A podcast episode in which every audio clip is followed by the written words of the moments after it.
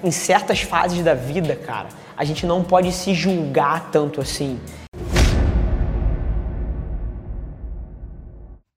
Fala galera, Rafa Velar aqui. Senta aí, aproveita mais esse episódio do podcast e não se esquece, se você está assistindo, seja no Spotify, seja no Deezer, seja no YouTube, tira um print da tela me marca, deixa eu saber que você está ouvindo, significa um mundo para mim. Eu vou te falar algumas coisas aqui que ninguém tem coragem de te dizer, então meu conselho é senta a bunda, pega um café e aproveita. E eu te proponho um desafio. Vamos colocar esse podcast no top 100 do Brasil? É só ranquear a gente com 5 estrelas que a gente vai estar um passo mais perto desse sonho. Eu acho que toda vez que você enxerga uma pessoa massivamente bem-sucedida, falando em termos absolutos, é muito mais porque ele quer passar uma mensagem do que porque ele acredita naquilo 100% toda vez que você me vê falando em termos absolutos também, cara, é muito mais porque eu quero passar uma mensagem para você do que, é, porque aquilo é 100% verdade. Muito pouca coisa na vida é preto e branco, é binário. Eu sou fascinado em observar as pessoas se colocando para baixo de tanto que elas se julgam enquanto elas ainda estão explorando as possibilidades, enquanto elas ainda estão construindo isso que ele chamou de uma base, que é o seu alicerce, enquanto você está procurando o que, que você ama fazer, o que, que brilha o seu olho, o que, que faz seu coração vibrar, cara, você não pode se julgar. Em certas fases da vida, cara, a gente não pode se julgar tanto assim. Eu acredito que a fórmula para você ser massivamente bem sucedido é você tentar fazer alguma coisa em torno da sua paixão, mas que tenha uma área de sobreposição com os seus talentos. Então, eu acredito que essa é a chave para você ter a dedicação e a energia que você precisa para ser massivamente bem-sucedido. Agora, paixão é um tema muito interessante, porque eu não acho que você cria Desculpa, eu não acho que você encontra a sua paixão. Eu acho que no meu conteúdo eu inclusive falo para você testar o máximo de coisas possíveis. É muito mais um, um processo de autodescobrimento para você entender quais são os seus talentos. Não confunda isso com encontrar a sua paixão, porque eu não acredito em encontrar a paixão, eu acredito em construir a sua paixão.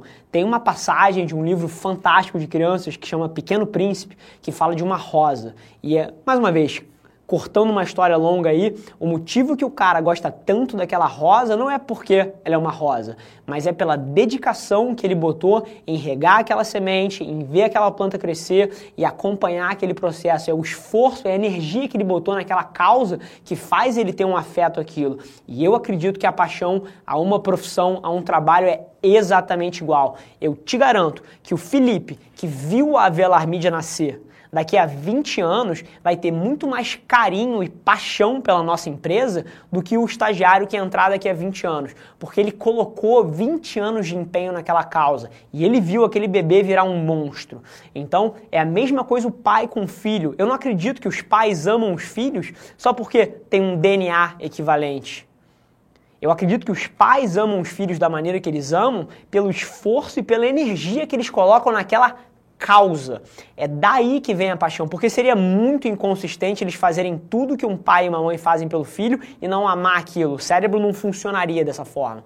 Então, eu acredito que paixão e propósito vem da sua dedicação a uma causa específica. Eu acho que as pessoas têm uma ilusão falsa de controle. Elas acham que elas controlam mais dos resultados das vidas delas do, do, que na verdade acontece.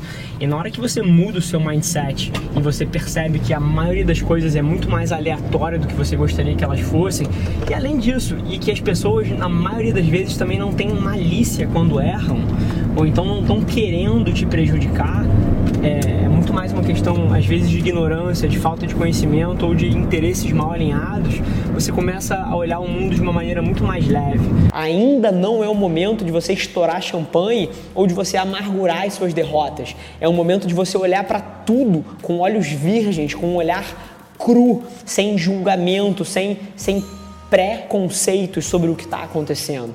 Eu acho isso fantástico, eu tenho certeza que foi uma das coisas que me setou para ser bem sucedido na minha carreira, foi eu não julgar demais as coisas que eu estava fazendo enquanto eu estava nessa fase de explorar. Porque eu te digo uma coisa, você não está perdido.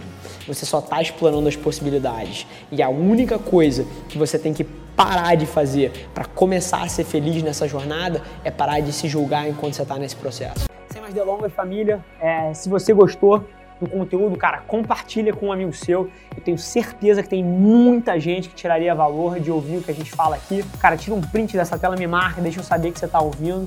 Eu respondo praticamente todos os directs pessoalmente. Vai ser um prazer falar com você também. E não se esquece de seguir as nossas páginas no Instagram e no Facebook para ter acesso a conteúdos exclusivos diariamente. Vamos que vamos. Um abraço.